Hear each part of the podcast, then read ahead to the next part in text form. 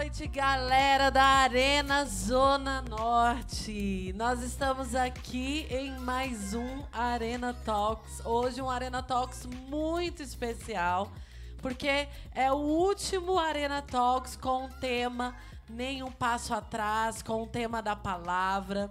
E nós não podíamos terminar essa série sem ter a honra de receber os nossos bispos aqui no nosso Arena Talks. Então eu queria primeiramente passar a, palavras, a palavra para eles darem uma boa noite para vocês aí de casa. Boa noite, queridos. Bom demais estar aqui. Vamos, vamos ver como é que vai ser o negócio, né? Boa noite. A gente vai falar sobre. Nós vamos falar sobre relacionamentos hoje. E você que ainda não enviou a sua pergunta, vai enviando aí no, nos comentários do YouTube. Você também pode enviar o seu vídeo, caso você queira participar aqui ao vivo, aparecendo aqui no nosso back. Envie o seu vídeo e marque sarazn. E também estamos aqui hoje com o pastor Volney. Dá um oi aí para a galera, pastor. Boa noite, galera. Tenho certeza que vocês vão ser cheios da presença de Deus, desse casal aqui, em nome de Jesus. Cada resposta vai ser a resposta que você tem procurado e não tem encontrado, em nome de Jesus. Vai ser uma benção. Bom, antes da gente começar respondendo as perguntas, né? Eu queria deixar aqui os nossos bispos falarem um pouco sobre relacionamentos. A senhora acabou de pregar, né, bispa? Sobre relacionamento, mas nós queríamos que a senhora desse algum algo mais, algo além para essa galera que está lá em casa assistindo a senhora, falando sobre relacionamentos e acima de tudo sobre esse tema, né? Nenhum passo atrás. Nós tivemos um dos, um dos temas que nós tivemos, né? Nós falamos sobre isso também, mas de uma, uma outra forma, sobre a questão de, de relacionamentos que são danosos, relacionamentos que fazem as pessoas darem passos atrás, né? Às vezes a pessoa tá lá, tá super empolgada, já tá tendo um, uma vida com Deus e de repente a, alguém que faz essa pessoa retroceder. O que, que a senhora pode falar para essa galera a esse respeito? Então, é, o homem, o ser humano, é um ser social, ou seja, nós queremos é, o tempo todo estar relacionando com o outro.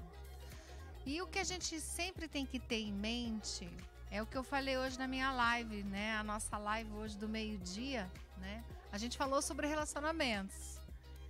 E o que eu falei na live do meio-dia, que é muito importante, é amar a Deus com todo o coração, né? A Bíblia fala assim: amarás ao Senhor teu Deus de todo o teu coração, de toda a tua alma, com todo o teu ser, né? De todos os teus pensamentos, sentimentos, uma exclusividade. Quando você endeusa Deus, quando você adora a Deus, você já reparou que o povo, quando gosta de uma coisa, gosta muito, fala assim: ai, adorei, adoro, adoro fulano, adoro ciclano, ai, meu ídolo, isso eu, é, até time de futebol, ah, não, é uma doença, né? Por quê? Porque o, a gente quer relacionar, a gente quer adorar. E a gente tem que adorar a Deus.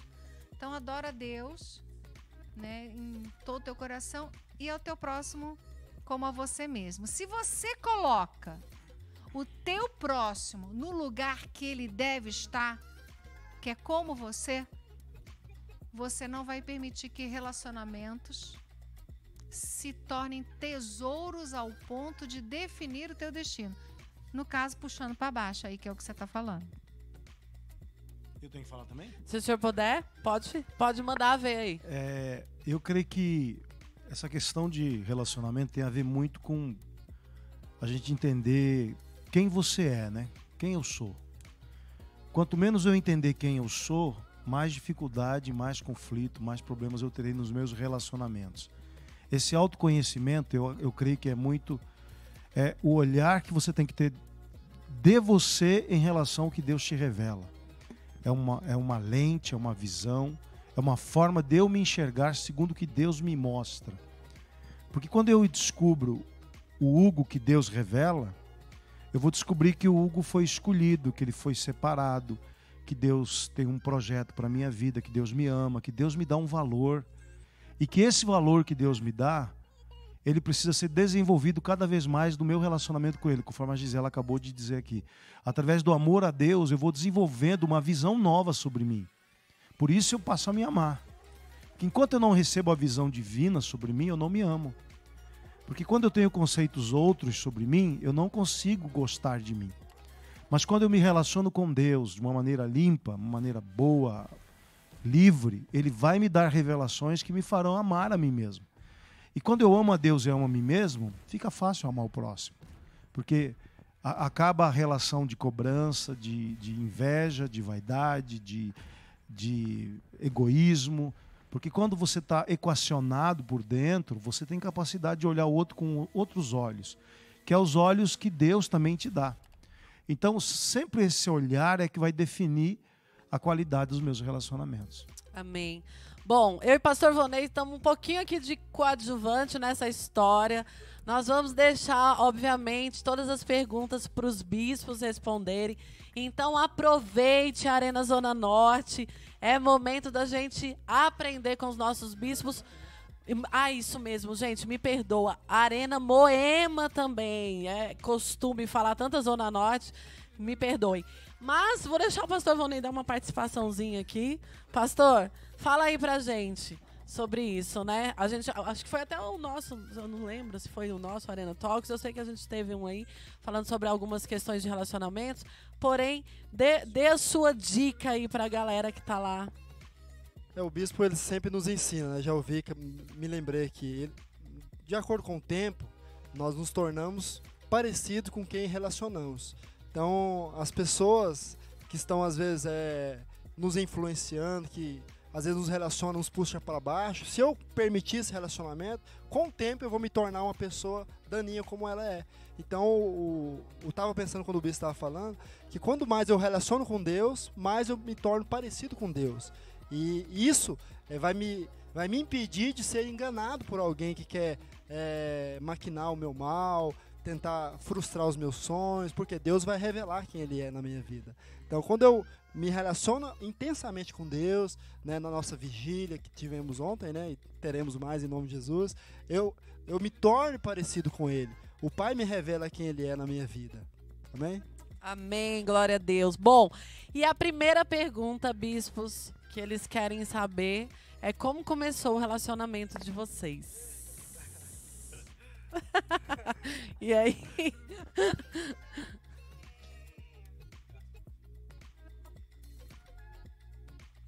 som. Agora voltou. É... Rio de Janeiro, Quintino. É, eu tinha 15 anos. A gente. Ele foi. Vou, de... Vou deixar você falar. Deixar você falar, depois eu falo. Eu conheci a Gisela, ela tinha 15 anos, eu fazia faculdade, estava acho que terceiro ano de engenharia, o segundo. E eu tinha uns amigos que moravam no bairro dela, que é Quintino, lá no Rio de Janeiro. É, e eu fui visitar esses amigos e quando eu cheguei lá, eu lembro bem que foi o dia seguinte, depois do meu aniversário, agosto de 1980. Não, eu tinha feito 20. 20. Você tinha 15, eu tinha 20.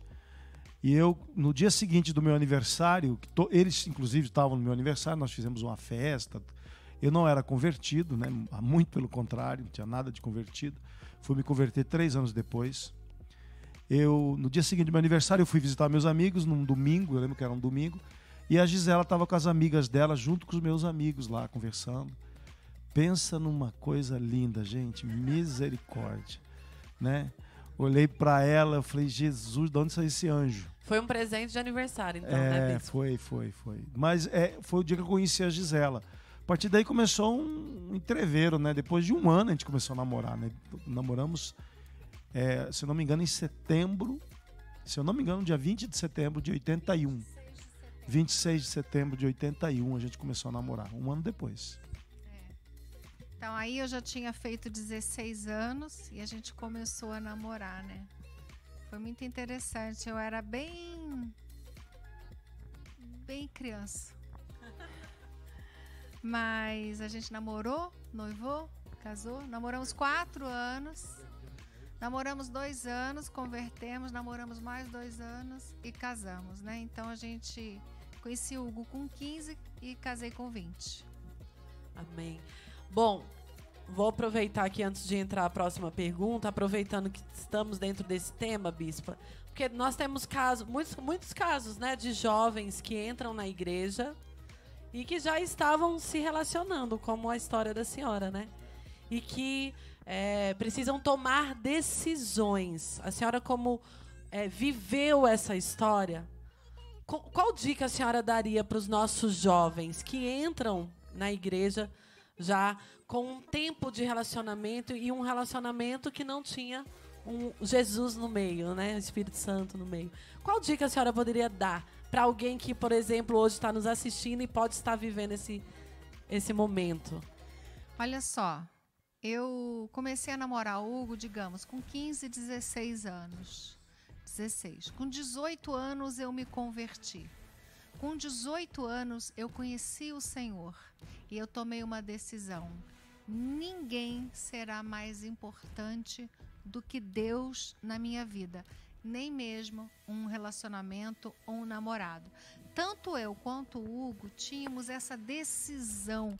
Quando eu me converti, não havia uma moda. A gente está falando de 40 anos atrás.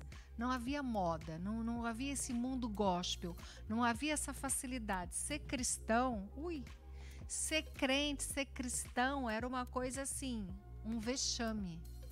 Não era um, um motivo de, de ó, né, vamos festejar, vamos celebrar. Não tinha arena. Era, né? era quando você se convertia, você assinava uma sentença de exclusão social.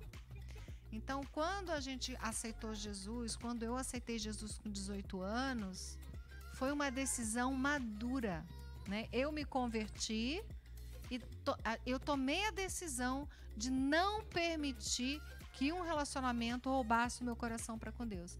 Então, meu namoro até 18 anos foi de um jeito, depois de 18 anos, quando eu me converti, a palavra de Deus prevaleceu. Então a gente tomou uma decisão de santidade, de amar a Deus. Dois anos depois a gente casou e eu vou te dizer, foram dois anos de fidelidade, de santidade, de amor a Deus. Então houve uma decisão. Então se você se converte hoje, num relacionamento e você continua esse relacionamento, eu quero dizer para você, você tem tudo para ter uma vida reta, santa, um namoro bacana, abençoado. Agora, se você escolhe o outro lado da força, aí fica difícil, você se arrebenta, né? Pastor Vonei, e aí, como é que foi seu início de relacionamento? Contei um pouco da outra vez, né, o relacionamento, mas foi, é, foi um pouco diferente que nós conhecemos na igreja, né, no Arena. É, é isso mesmo, né, o Retorno falou. Então, nosso, nosso namoro começou já na santidade, né, já tinha uma... uma Orou? Uma, nós oramos durante algum tempo, né, eu acho que foi mais de um mês, ou se eu não me engano foi dois meses. Oramos, depois nós é, tivemos a oportunidade de começar o namoro, depois o noivado, um processo. Depois de um ano e meio, nós nos casamos. Né? depois de um ano e meio, depois que nós nos casamos, já éramos líderes de arena, já era, tinha uma equipe, uma equipe, né? Escolhidos. Deus começou a, a mover. Depois de três anos na igreja, Deus nos envia para São Paulo. Quer dizer, tudo uma, uma escolha que nós fizemos lá atrás. Então essa escolha nos possibilitou de estar aqui hoje, de colher os frutos, de ter o Davi Lucas hoje, né, de ter né, o privilégio de estar com os bispos aqui em São Paulo. Então tudo é fruto de escolhas. Se eu tivesse escolhido um namoro errado lá atrás, tinha me levado para outro lugar. Eu estaria estagnado onde eu estou na farmácia, mas fiquei 13 anos encostando a barriga no, balcão durante, durante 16 horas por dia. Eu poderia estar, tá, poderia estar tá lá até hoje. Então, quer dizer, uma escolha de um relacionamento mudou o meu futuro. E o relacionamento pode mudar é, a tua, o teu futuro. Então, existe uma frase que eu sempre falo para meus discípulos: não reclama daquilo que você tolera. Então, namorada, namorado, não reclame daquilo que você tolera. Então, começa a dar um, um basta naquilo que tem roubado a presença de Deus na tua vida. Começa a falar, não, eu, eu, não, eu não quero mais negligenciar a santidade de Deus na minha vida. Eu não quero mais deixar, deixar que Satanás roube aquilo que Deus tem na minha vida. Então Deus tem um futuro próximo na tua vida, amém? Amém. Acho que foi legal porque são dois exemplos opostos, né? Um que veio e outro que começou dentro da igreja. E essa é a intenção, né, desses, desses bate-papos, né? Mostrar para os jovens que nós passamos por histórias semelhantes e vencemos, né? Interessante que quando a gente, eu e a Gisela, né, quando nós nos convertemos, os nossos líderes foram muito sábios conosco. Porque eu acho que se eles viessem com regras, com você não pode isso, você não pode aquilo, eu não ficaria na igreja. A gente já era noivo. E aí, quando é, nós íamos à igreja, a única coisa que eles nos desafiaram a fazer o curso que a gente fez de triagem, que era um curso bíblico maravilhoso, que mudou a nossa vida. Foram é, três meses de um curso profundo da palavra. E aí nós, eu e a Gisela, líamos muito a Bíblia, média de 15 a 20 capítulos por dia. E lendo a Bíblia, nós percebemos que a, a, é, haviam maneiras de relacionamento que estavam errado no nosso, nosso noivado. E eu cheguei para a Gisela, falei, Gisela, olha, a palavra está mostrando que nós estamos errando, vamos corrigir? E ela prontamente, tanto isso é uma tônica que tem não só no nosso namoro, mas no casamento. Toda vez que nós descobrimos ou descobríamos, já fazem 35 anos que eu me casei com a Gisela, quando nós descobríamos algo fora da Bíblia, a gente imediatamente submetia o nosso casamento à Bíblia. Eu creio que esse é o desafio, né? E muitos jovens podem dizer assim: ah, mas é, eu não consigo. Não, se você buscar na palavra, se você ler a Bíblia, se você orar, buscar Deus todos os dias, Ele vai te capacitar a vencer qualquer tipo de tentação, qualquer tipo de desejo, seja lá qual for. E eu digo para você: foram dois anos de noivados antes de casar com muita paz. A gente orava, a gente buscava Deus juntos a gente sonhava juntos, né? E quando a gente casou, a gente estava na mão de Deus, literalmente. Amém. Temos mais uma pergunta aqui. Bispos, vocês podem dar alguma dica para pessoas que têm dificuldade de se relacionar com outras pessoas, se excluem, talvez por medo de se decepcionar?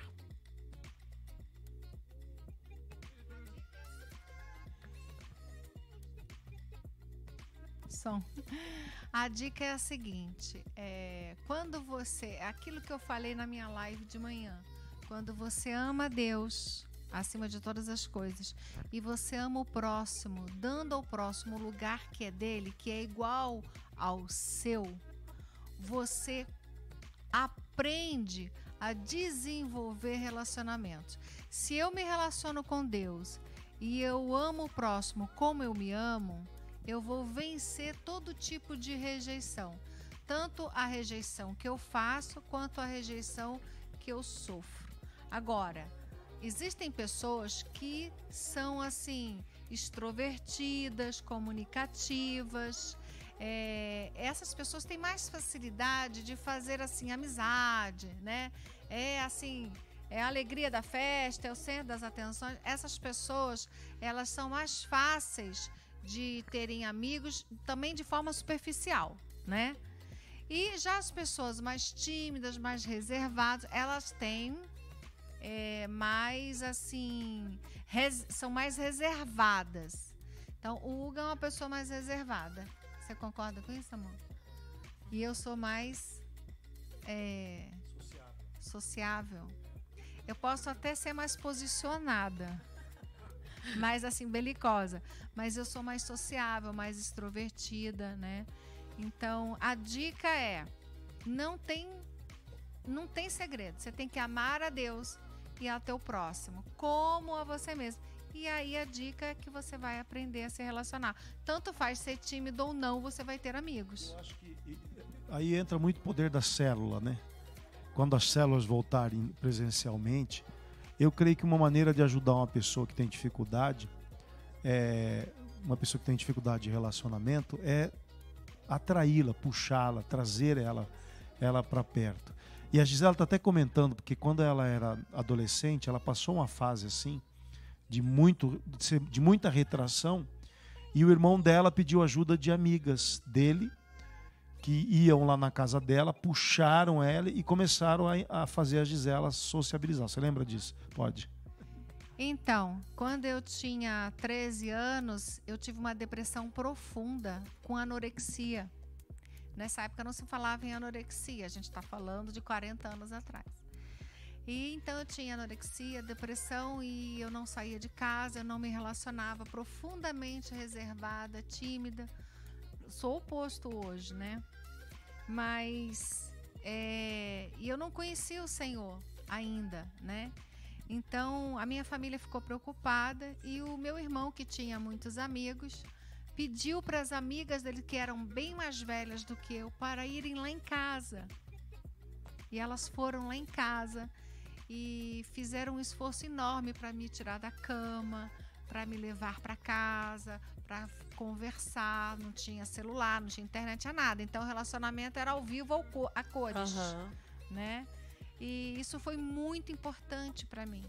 É uma célula, né? É verdade. E por isso Deus já tinha planejado. Deus teve misericórdia do Hugo e, me, e fez com que ele me conhecesse.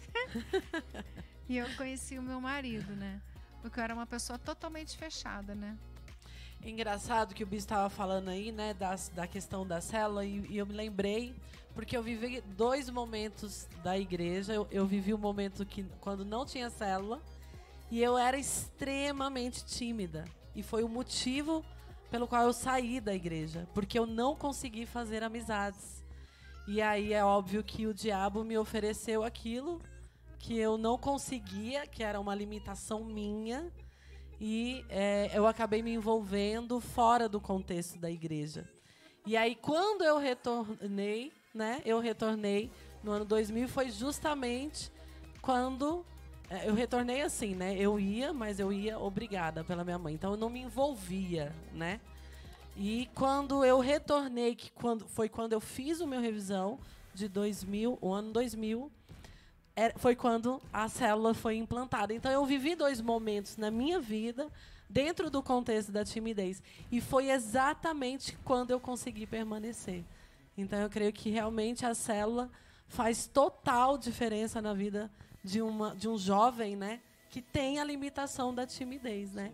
Hoje, é igual a senhora está falando, né? Hoje eu estou aqui, hoje eu falo abertamente, mas eu tinha uma, eu era totalmente fechada e tímida, né? E aí, pastor Volney, como é que era aí a sua história?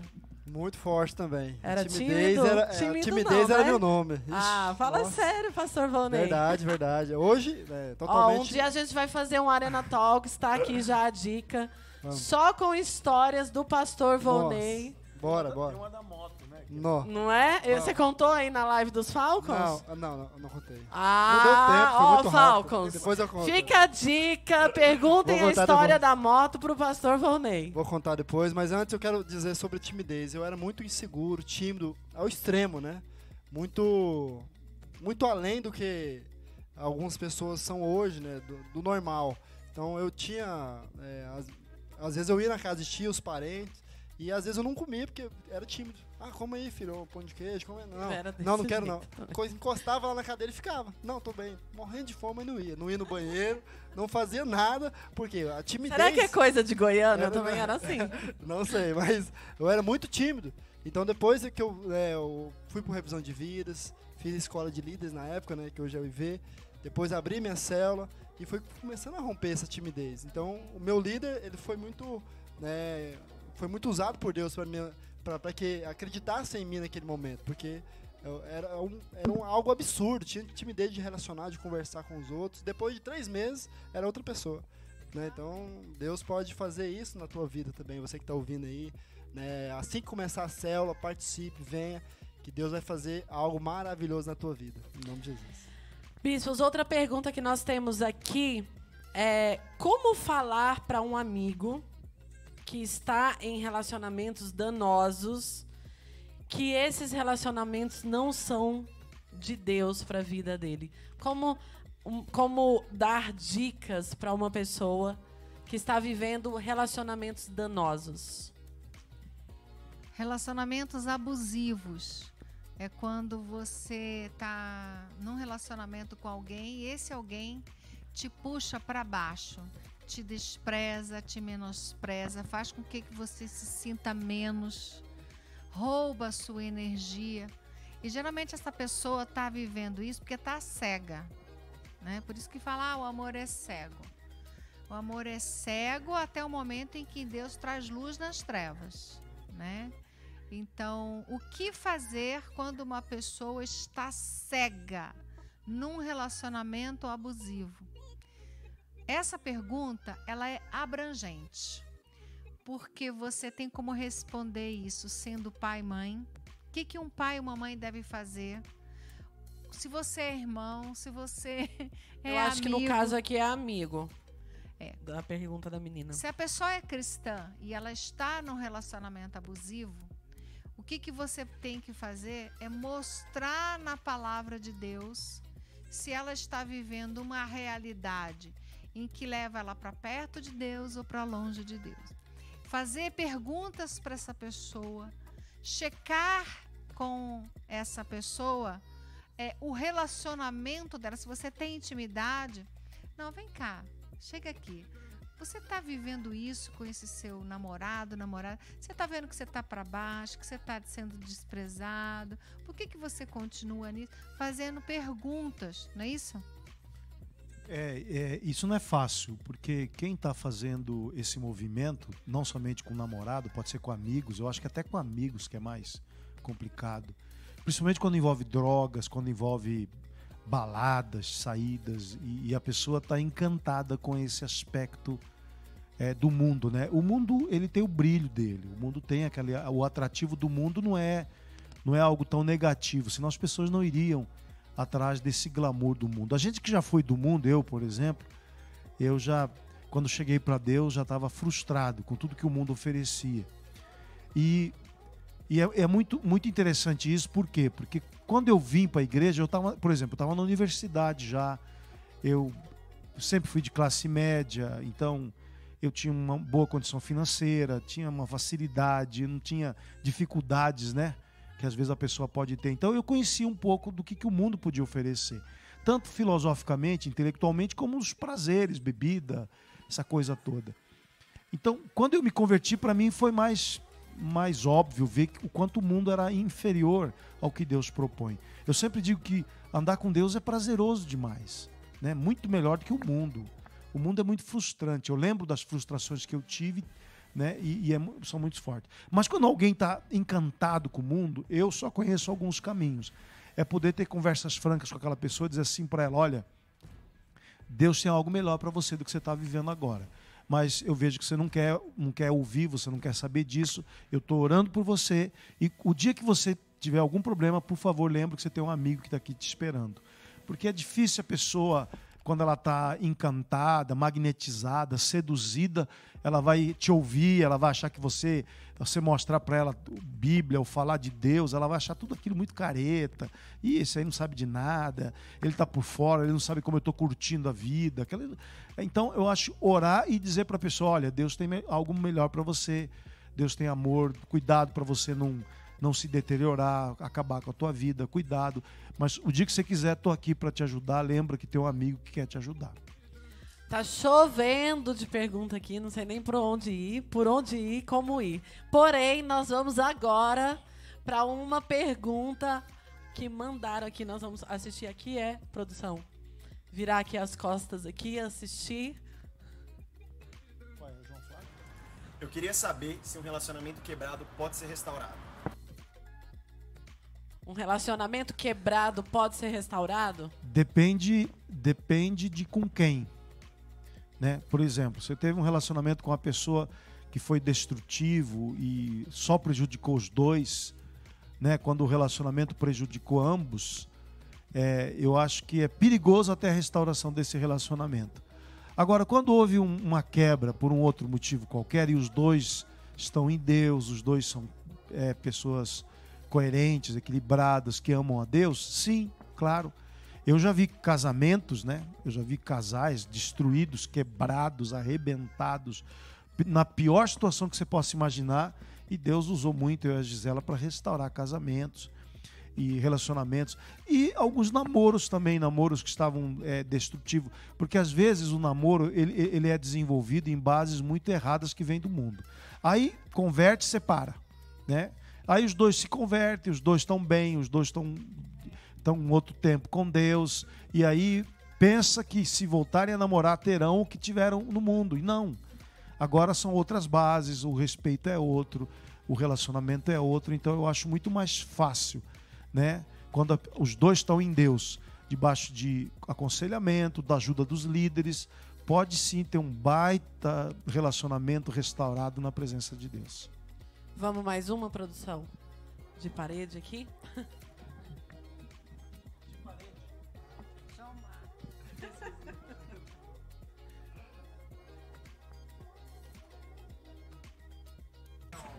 Bispos, eu queria saber se existe a pessoa certa para se relacionar.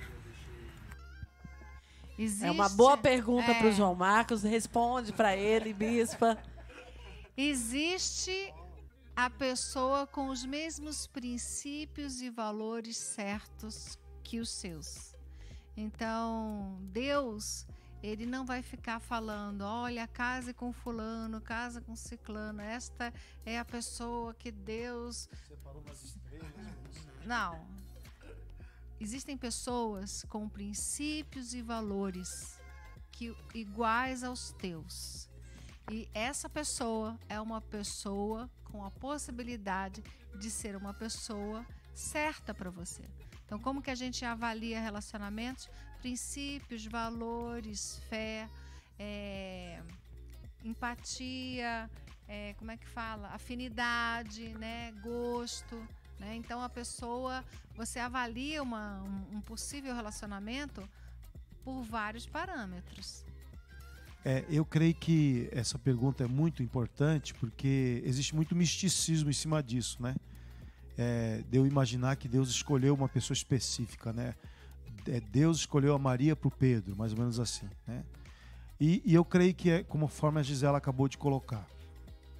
Eu creio que você tem que fazer algumas ponderações e as ponderações são naturais, né? É claro que Deus pode fazer um movimento espiritual para aproximar duas pessoas. Eu já vi isso acontecer, né? É, é interessante hoje ouvir o Charles e a Ana, né, que moram lá em Belém, é, que, que, namoraram praticamente dentro da nossa casa. Né? Eu e Gisela já éramos casados e a Ana era amiga da Gisela, ia lá para casa e o Charles era vizinho nosso. Você lembra? E eles acabaram namorando e hoje são avós, né? Estão lá, são bispos do Conselho Nacional, meu amigo de infância, Bispo Charles, né? Que está lá em Belém do Pará hoje. Então, é, eu creio que esse é o típico caso do encontro de Deus na vida deles, né? Foi tremendo, né? O encontro que Deus fez e deu muito certo, né? O Charles com a Ana. E agora, eu creio muito que você tem que ter é, o equilíbrio, né? E entender algo. Uma coisa que você tem que entender com muita clareza. É, pessoas que têm determinado tipo de de atitude, de comportamento, é, uma origem, a influência comportamental que essa pessoa tem, provavelmente vai continuar na vida dela. Eu não estou dizendo que as pessoas não mudam, mas características pessoais não mudam, né? Às vezes a pessoa entra numa ilusão. Então, alguém que você está relacionando hoje, que já está com um comportamento violento com você, já está sendo agressivo, quer impor opinião, é, é, e usa de violência, por exemplo, essa pessoa vai ter que passar por um processo de profunda transformação e às vezes eu vejo que jovens estão iludidos com a aparência física, estão iludidos com, aquela, com aqueles olhos maravilhosos, aquela, aquele rosto bonito, aquele corpo fantástico, e esquece que não, vai, que não vai casar com isso, vai casar com o conteúdo da pessoa, vai casar com o histórico de familiar que ela tem, vai casar com a história comportamental que ela tem. Então as pessoas às vezes não pensam nisso, elas olham só para aquela para para a embalagem da pessoa. E você não casa com a embalagem, você casa com o conteúdo. Então, o, o importante é você saber as características daquela pessoa. Né? Por isso que é, é, é, eu e a Gisela, por exemplo, né? Nós, eu conheci a família dela, ela conheceu minha família, ela pôde perceber a cultura familiar minha, eu percebi a cultura familiar dela.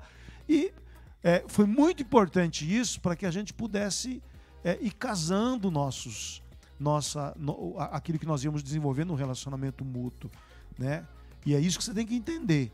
Né? Você não vai mudar alguém pela tua imposição, você não vai é, torcer a pessoa, você está casando com aquela pessoa. Então, idealize tua vida com aquela pessoa com quem você se relaciona. Não fique idealizando uma mudança que ela não vai acontecer. E aí o que acontece com a maioria das pessoas? Casam iludidos ou começam a namorar iludidos, aquela pessoa continua sendo ela e você quer que ela se transforme em você. Ninguém se transforma em você. Você é você e a pessoa é a pessoa. Então, já entenda muito claramente isso. A pessoa com quem você se relaciona, ela provavelmente continuará sendo a mesma coisa. Aquela famosa frase, né, que fala que o homem casa esperando que a mulher não vai mudar e muda. E a mulher casa esperando que o homem vai mudar e ele não muda. É mais ou menos assim, não é, Bispa? Pastor Vonei, conta pra gente como você escolheu a pastora Lu. Ou foi a pastora Lu que te escolheu? Não foi, tenho certeza que foi ele conhece, que olhou pra Lu e falou assim: aquela mulher ali, meu Deus. Foi muita treta, viu, início? foi, muita, foi muita treta, viu? Sem expor muito. Eu falei na live lá, a galera tá me matando, mas né, quando a gente começou lá, chegar na igreja, tinha dois anos na igreja, eu já tava, né? Não, um ano e meio que eu tava na igreja. E tinha desvenciado com o mundo, né? Tudo aquilo que eu fazia no mundo, parei com tudo, né? É, eu era noivo, na época eu entrei na igreja, eu era noivo, já era três anos noivo com outra pessoa, claro, né, gente? e, e, quando eu entrei, eu tive que tomar uma decisão. Né? Eu me posicionei para que eu me tornasse um líder e a pessoa permaneceu durante dois meses e meio na igreja, indo na arena, indo nos cultos, e ela viu que eu não ia mudar, eu não ia voltar atrás naquilo que Deus tinha feito na minha vida. E ela programou para ir por revisão, não foi. E um dia ela falou, né? Eu não, não aguento mais, você escolhe a igreja. Não falou Deus, né? Falou a igreja ou eu.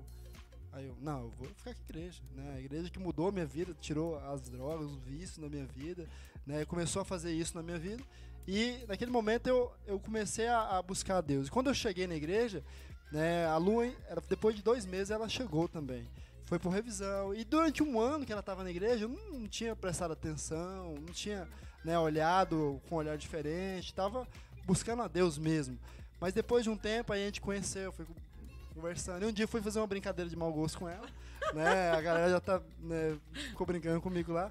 Eu fui brincar com ela lá, fui é, né, super folgado, né, tal, fui abraçar ela. E ela, opa, olhou pra trás, nunca mais você faz isso em mim. Tá achando o quê? nunca mais você me encosta desse eu jeito. Eu vejo essa cena na minha frente. Nunca mais você me encosta. Agora. Aí eu, que isso, menina doida, né? é, as outras, né, eu podia abraçar, como assim? Né? Era, né, tinha acabado de chegar e tal. E ela foi, nunca mais você me encosta assim, tá achando o quê? Aí eu peguei, tá bom. Aí, né, eu fiquei, né, magoado, magoei, né? Aí fiquei 30 dias sem olhar para ela. Aí fomos pra celebrações em Brasília, foi na mesma van para Brasília, nas celebrações. E eu eu fui lá, lá atrás, na última cadeira, ela ficou lá no meio, nem passei, nem olhei pra ela, fiquei lá. Aí passou um tempo, nada, nada. E um dia chamou a atenção dela. Né? Eu fiz o difícil, né? Ah. é, ela foi falou com, com a líder dela, aí eu já comecei a olhar diferente também, falei com outro líder. Não, não, comecei a namorar com uma pessoa só pra passar raiva nela. É, Eita, é, pastora Lu! Eu orei 30 dias com outra oh, pessoa. Jesus, é, viu? Comecei a orar com outra pessoa, nem não, gostava. Tava no processo de conversão, pra, é, fala sério. Lá, só pra, não, vou orar também. Marinês, não faça isso, tá, gente? Então, é, comecei a fazer isso, depois de um tempo, eu não gosto mesmo dessa menina. Ah, não, terminar. Terminei, depois de um tempo a gente começou a orar, e depois de um ano a gente casou. Então, assim, no início foi é, foi muito infantil também por minha parte, por algumas decisões, mas é, Deus estava no, no, controle de tudo, né? Amém. Deus começou a, a, fazer aquilo que tinha que ser feito na minha vida. E esse ano a gente faz 14 anos de casado. Oh, glória é, a Deus, então, né? Pastora anos, Luciana merece é, um grande, grande presente, presente, né? Aguentar eu não é fácil, não. O, agora a, a, história foi como não começar um relacionamento no é, Arena. Ó, tem uma pergunta aqui que eu achei fantástica, bispos. Como agir diante de ciúmes possessivo, mesmo em um relacionamento de pessoas cristãs? Eita. Ai, é, quanto mais novinho você é, mais ciumento e possessivo você é também, né? Ah, os ciúmes e a possessividade é uma imaturidade emocional, né? Se você é muito jovem, normal, aí você vai aprender que a vida não é assim, né? Então a pessoa ciumenta, possessiva, é uma pessoa imatura ainda emocionalmente, né? Então, o que não pode acontecer é esses ciúmes e essa possessividade ganhar contornos patológicos, né? Não deixa sair, não deixa relacionar, não veste isso, não come aquilo, não vai em tal lugar, você não pode sair sem mim. Aí quando ganha esses contornos assim, né, fica difícil, fica difícil. E aí tem que haver uma intervenção, né, dos pais ou dos líderes, né? é, porque se torna um relacionamento abusivo. Né? Se você é uma pessoa ciumenta é, e possessiva, você precisa buscar o equilíbrio dentro de você. E é uma coisa assim, é um exercício. Né? É, eu creio que o, o ciúme é uma questão de autoestima. Quando eu não tenho consciência de quem eu sou, a importância, o meu valor, eu acredito que as pessoas vão me descartar. Quando eu confio em mim, quando eu, quando eu tenho segurança em quem eu sou, é interessante, eu e a Gisela sempre tivemos um relacionamento muito tranquilo, assim. Acho que no mundo que foi um pouco desequilibrado, né? Você era ciumento no mundo, né? Mas era com razão, né? Porque era terrível, né? né? É... Porque tem um ciúme bom. Tem um ciúme que é bom. Que é o cuidado, é, né? o cuidado. Eu, eu creio que é, todo marido né, que é casado, e todo, todo crente que namora sério tem que respeitar o ciúme é, sadio da esposa, porque é proteção contra qualquer tipo de tentação que ele possa viver. Né? E agora, a, o, o ciumento ele não confia em si mesmo, porque quem confia em si mesmo ele, ele acredita que, que, por exemplo, né, a Gisela está segura em relação a mim porque ela sabe que eu não quero perdê-la, porque ela é importante para mim, ela sabe que eu a amo, ela sabe que ela é amada, né? Então, se eu me ausento de casa e eu fico o dia inteiro fora de casa, ela liga, cadê quando você tá? Eu falo, eu tô aqui. Ela não fica averiguando se realmente estava, ela confia, ela acredita. Por que, que eu acredito que ela acredita? É uma opinião minha. Porque ela sabe que eu não quero, primeiro, trair a Deus, segundo, eu não quero. Uma coisa muito importante para quem é ciumento. Queridos, se você não confiar em Deus, não adianta você policiar teu, teu namorado, teu marido, tua, tua esposa, porque a, a, a, a Gisela sabe que eu amo a Deus acima de todas as coisas e que eu não trairia Deus jamais. Então eu acho que essa confiança que ela tem na minha fé, no meu relacionamento com Deus, faz com que ela se sinta segura, né? Então é muito importante. E outra coisa, sabe que eu não quero perdê-la, porque ela tem um valor inestimável para mim. Então, esse, essa consciência que ela tem do valor dela para mim, faz com que ela se sinta segura. Agora, se você não se dá valor, você vai ser ciumento, você vai achar que as pessoas querem te descartar. Tem duas, dois, é, duas perguntas no mesmo assunto. Eu vou ler as duas e é para a senhora, bispa. É, eu vou ler as duas, porque de repente a senhora já responde as duas em uma, né? Bispa, qual a dica para uma mulher cristã saber o que é ser submissa? E a outra é, Bispa, ser submissa é ser inferior ao marido? Acho que dá para juntar. Então, submissão só existe quando você casa. Né? Quando você casa, você tem o seu marido, aí você vai exercer a submissão, quer estar na mesma missão que o marido é entender que o marido lidera, né? E lidera pelo exemplo, pelo amor, né? Jesus ele disse é, que o marido deve amar a sua esposa como Cristo amou a igreja e Jesus morreu por nós. Então, você vai ser submissa a um homem que está disposto a dar a sua vida por você. Mas isso é dentro do casamento. É você ter é, esse entendimento. A submissão não existe em namoro e em noivado. Em noivado você já começa a exercer uma certa submissão, mas não é total, porque você ainda não casou. Então, uma coisa tem que ficar bem clara. Agora, a submissão da mulher ao marido não é da mulher ao homem, é da mulher ao seu marido. E o que, que a Bíblia diz? A Bíblia diz assim: que no Senhor não existe nem homem nem mulher, né? Não existe esse essa questão de superioridade. O homem não é superior à mulher. Os pais não são superiores aos filhos, né? É aquilo que eu falei desde o início. Ama a Deus e ao teu próximo como a você mesmo. Então são coisas assim. Essa coisa da submissão é, é muito mais o desafio para o homem do que para a mulher. Quando que, quando que a mulher se submete ao homem? Quando o homem tem uma missão de ser o líder que atrai o reino de Deus para sua casa. Então, quando o desafio do Hugo é trazer o reino de Deus na, em casa, para que a palavra de Deus governe, para que a presença de Deus seja forte na minha família, para que todos amem a Deus de todo o coração, para que todos submetam aos princípios e valores do reino de Deus. Então, essa é a minha missão lá em casa. A Gisela tem a mesma missão. Então, a submissão da mulher é, junto com o marido, fazer com que o reino de Deus prevaleça. Quer dizer, o reino não é do homem, é de Deus, naquela casa. Princípio, valores, práticas, falas, a maneira de reações. Então, a submissão não é uma questão de uma hierarquia de, de machismo e feminismo. Não, não.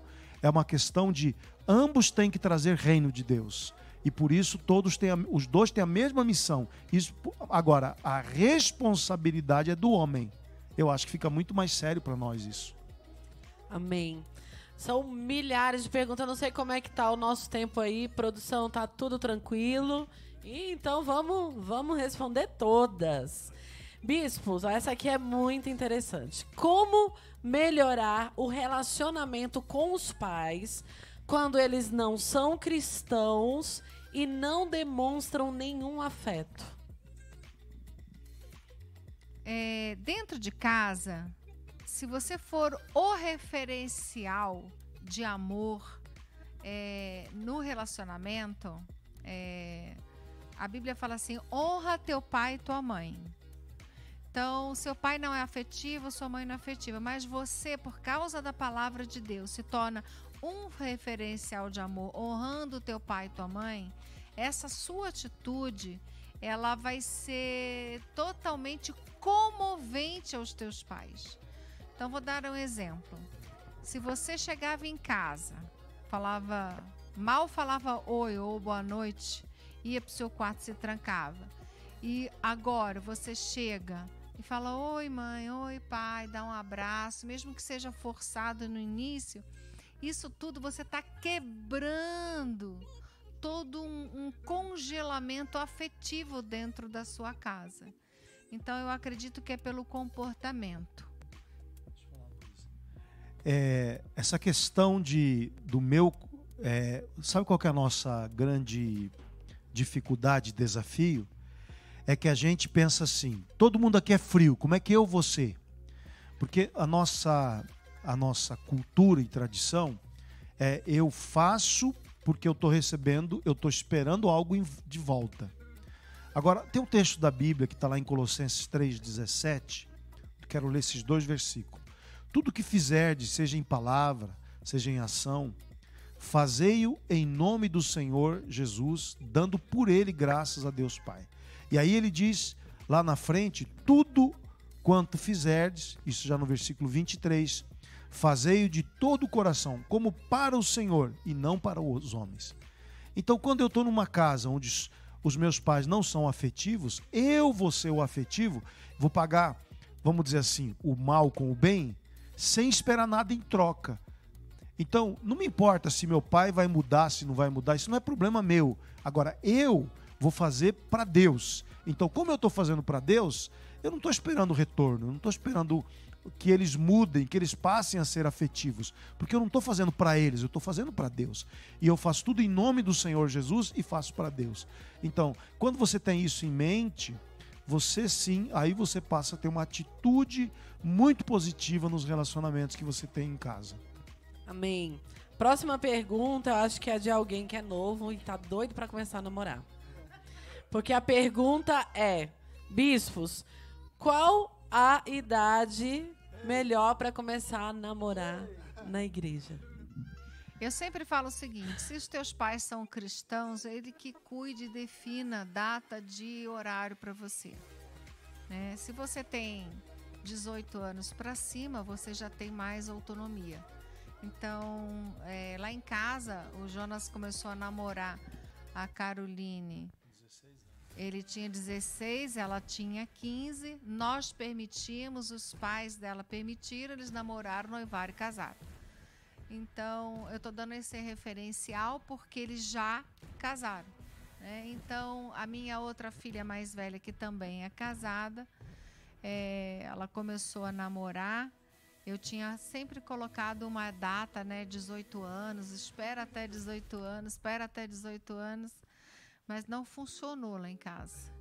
Né? Esse negócio de 18, namorou com 17. Bom, um ano só, um né? ano. O Jonas com 16, o Daniel tá namorando, a Duda com Acho que 15, né? ele. Foi com... Não, foi- Não, o foi Jonas tem passado, 18, né? o Daniel tem Foi 18. 16 também, não? Não, 17. 17. 17. A Duda com 15. E a Mariana também namorou antes dos 18. Então, assim, é, eu acredito que se você esperar até uns 18 anos, parece assim que você vai morrer. Mas eu acho o ideal. Agora, os pais decidem se os pais são da igreja. Agora, aqui na igreja, a gente tem falado o quê?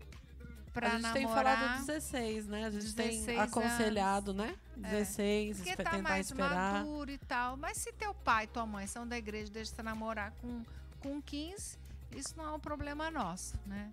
Agora, a santidade, ela é inegociável.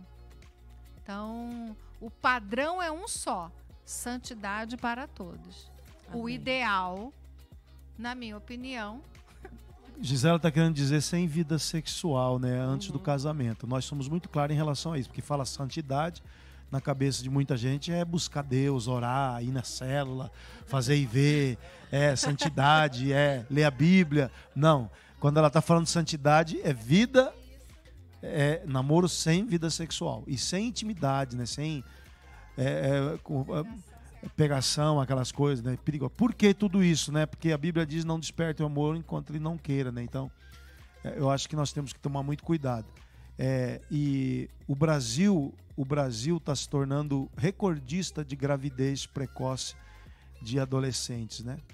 E cada vez mais é, meninas adolescentes ficam grávidas, gerando filhos que não serão criados por pais, porque essa menina, é, quem vai criar é, a- é a- os avós que vão criar aquela criança, gerando, um, vamos dizer assim, já é uma realidade no Brasil, um distúrbio social e que traz um prejuízo absurdo para a sociedade, né? Então, é, não é uma questão moral ou moralismo, não. É, no- entenda algo muito claro.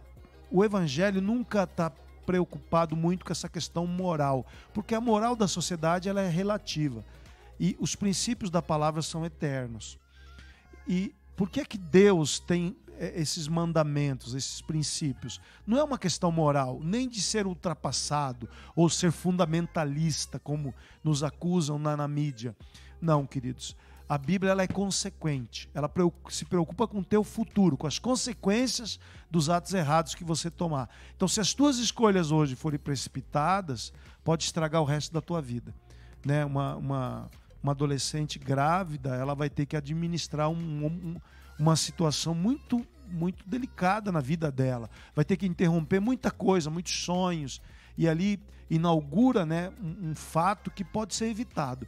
Então, se digamos que já aconteceu na tua vida, Deus é poderoso para restaurar, Deus é maravilhoso para te levar para um ótimo caminho, para abençoar a tua vida. Mas se eu posso te avisar para não entrar nisso, como líder teu, eu vou te desafiar. Olha, acredite na santidade. Acredite que o relacionamento sexual ele é saudável entre duas pessoas que têm compromisso uma com a outra. Quando as duas estão dispostas a pagar um preço um pelo outro. Por isso que nós cremos que o casamento, diante de Deus e diante dos homens, é, é vamos dizer assim, como é que fala? Habilita e te dá direito realmente de ter vida íntima com outra pessoa, porque você vai pagar o preço. Se tiverem um filho, vocês vão ter os filhos juntos, vocês vão criar esse filho, vocês vão vão, por, por mais dificuldade que tenha, vocês vão pagar o preço, é a responsabilidade dos dois, né? ninguém vai correr da raia. Agora, quando uma adolescente engravida, o adolescente que, que engravidou ela, provavelmente, ó, não vai querer assumir essa responsabilidade. E assim, uma coisa bacana para avaliar é o seguinte: eu tô namorando só para beijar na boca ou eu tô namorando porque eu quero um relacionamento, eu quero casar no futuro. Então eu sempre falo, se você vai namorar, busque por que que você está namorando, né? Por que que eu vou namorar? Só para, né, ter esse contato físico, isso não é legal. Então, por isso que a gente fala para esperar mais tempo, ser mais maduro. É, cada caso é um caso. Né? Amém. Bom, tem uma outra pergunta aqui que é sobre como acreditar no relacionamento, num casamento, quando a sua referência dos seus pais não deram certo, né? Foram pais divorciados. Como que a gente, às vezes tem muitos casos, né, de jovens. Eu conheço alguns que chegaram na igreja falando que não queria casar, que não acreditava nessa, nesse, nesse tipo de relacionamento pela história que viveram. É, o casamento é uma invenção divina. A família é uma invenção divina. O apóstolo Paulo, em Efésios capítulo 3, diz que toda família na terra toma o nome de Deus. Então, família não é uma invenção humana, é uma invenção divina. Quando você veio de uma família que você se frustrou com ela, que não é um referencial para você, você tem que acreditar. Por isso que nós valorizamos muito o casamento. É, a Sara Nossa Terra tem um privilégio nesse aspecto, né?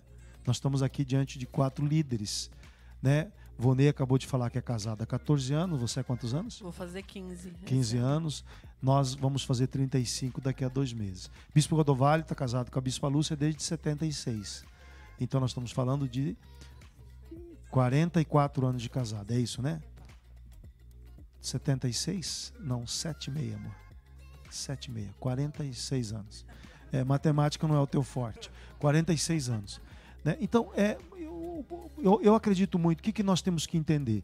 Quando eu vou projetar meu futuro, eu tenho que projetar meu futuro segundo o que a Bíblia me ensina. Família é um projeto divino. Então, o projeto divino para a família é um projeto onde o homem é o responsável em trazer reino de Deus para aquela família. Então, quem vai reinar naquela família não é o machismo, não é a violência, não é a imposição do homem, mas é a palavra de Deus. Então, quando a palavra de Deus governa uma família, Deus carimba aquela família com a certeza de sucesso. Aquela família já é abençoada. Então, você tem que ter construir teu futuro mediante o que Deus revela. Então a palavra de Deus mostra uma família equilibrada, uma família harmônica, uma família abençoada e próspera. Em Salmo 112 diz que a prosperidade mora na casa do justo. Então, significa que eu, quando construo a minha família debaixo da palavra de Deus, Deus é o avalista do teu futuro. Então, confie, creia e tenha fé. Se você construir uma família debaixo dos princípios da palavra, você já é bem sucedido. Amém. Foi um pouco a sua história, pastor Volney? Seus pais já eram separados?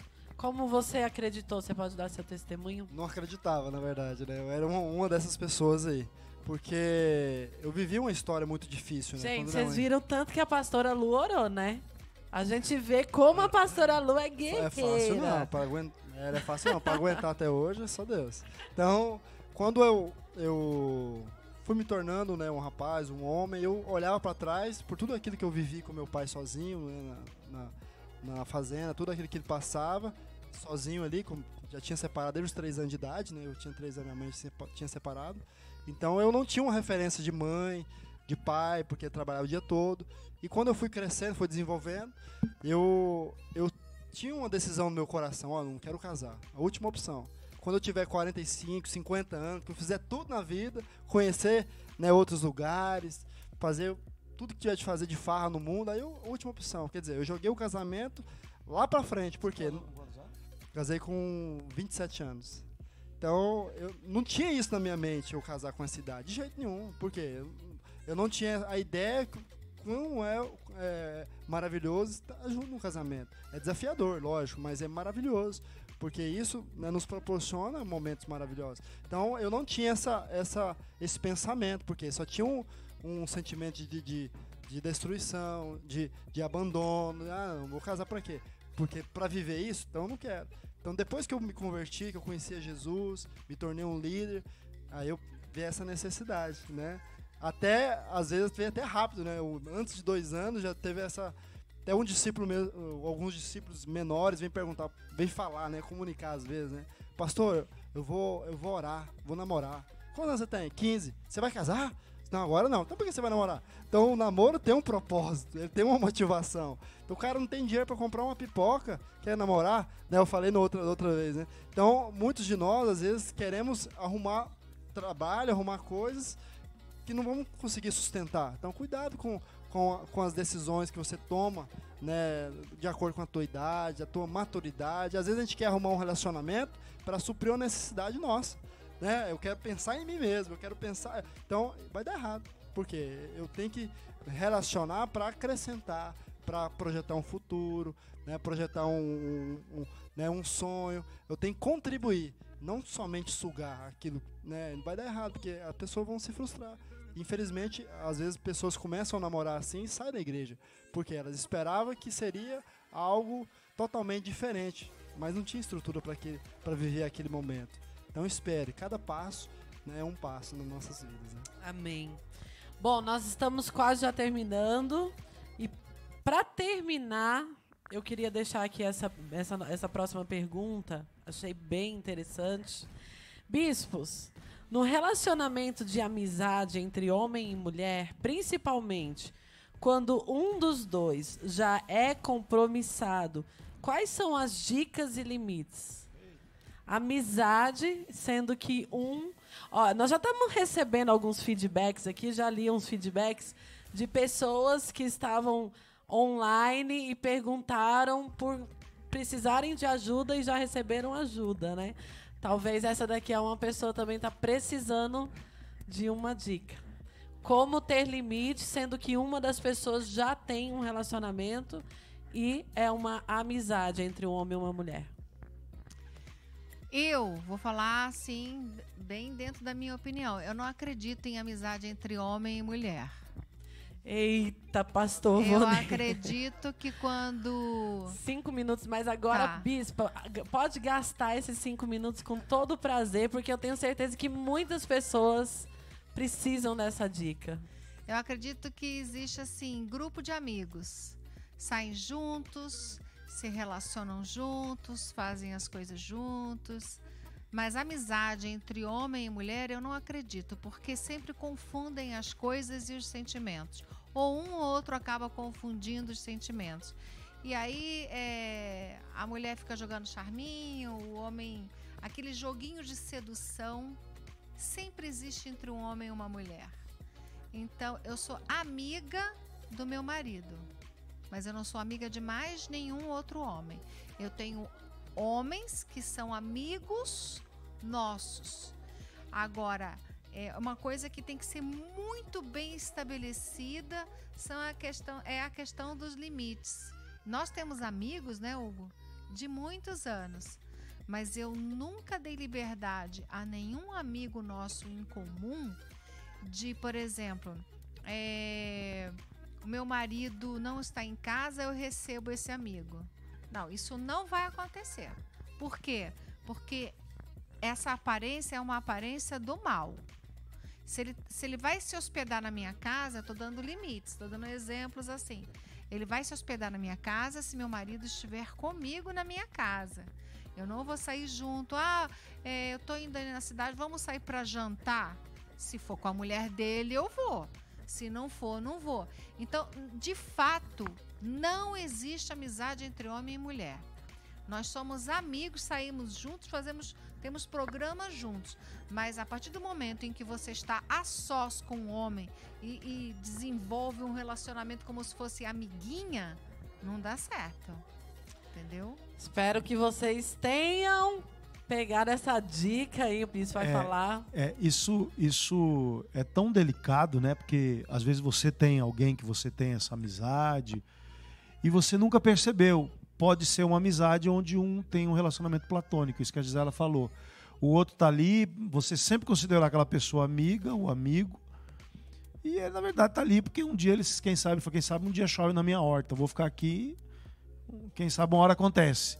Geralmente, né? Porque, porque o, o principalmente para o homem, né?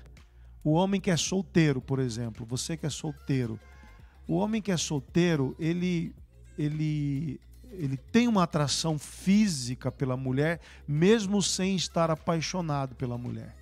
Isso é muito comum, principalmente na nossa cultura machista, né? O cara não quer, ele não quer namorar aquela mulher, ele não quer casar, mas ele quer ter algo, ele quer ter um contato físico com aquela mulher. Isso aí é uma coisa é uma atração física, né? Para o homem é muito mais forte, até culturalmente, do que com a mulher. Então, por isso que a Gisele está dizendo isso. Quando alguém que.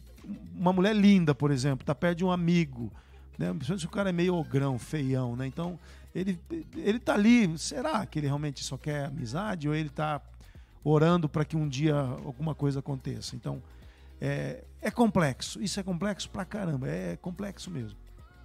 É isso aí, Arena Zona Norte e Arena Moemou. Eu tenho certeza que foi um tempo de muita qualidade, né, Pastor Vonei? Muita qualidade. Nós temos um momento rapidinho, que é o momento da foto, que todo mundo tira foto lá, printa. Então vamos dar um sorriso aqui, hein? É, pode olhar aqui para a câmera mesmo, o pessoal vai fazer os momentos lá. Vamos lá, gente, momento da foto agora. É isso aí, Arena Zona Norte, Arena Moemô. Estamos encerrando, infelizmente, é, é assunto para muita prosa, né? Mas nós não temos como ficar aqui. E queremos deixar o recado amanhã, Arena Zona Norte, às 16h30, o Instituto de Vencedores, se eu não me engano, do do Arena Moema, se eu não me engano, é às 17. Dá uma conferida lá com Jonas e Carol. E o nosso culto às 19 horas da noite. Estaremos reunidos às 10 horas também. Obrigada, bispos. Foi um prazer. Deixar um tchauzinho para a galera. E aí, pastor Vonei? Todo mundo sem microfone já. Valeu, galera. Fiquem com Deus. E semana que vem começa a nova série Arena Outbox. Fique ligado que vai ter muita novidade.